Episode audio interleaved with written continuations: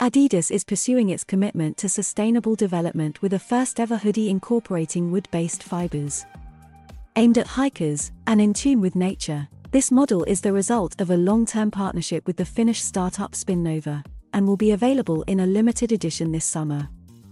After releasing the first low carbon performance shoe with the Allbirds brand, Adidas is making every effort to reduce plastic waste from its collections.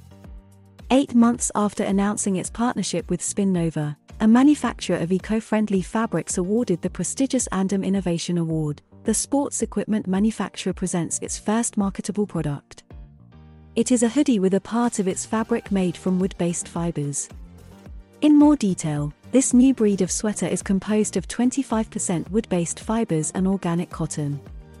Called Terrex HS1, it is a multifunctional piece for hikers that can be rolled up into its hood to optimize storage, or can be used as a pillow for those nights spent in the wild. This hoodie is the first in a long line of products from this ongoing partnership between Adidas and Spinnova.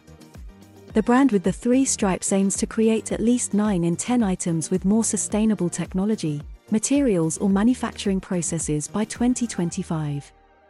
In the meantime, the wood fiber hoodie will go on sale in a limited number from July 2022.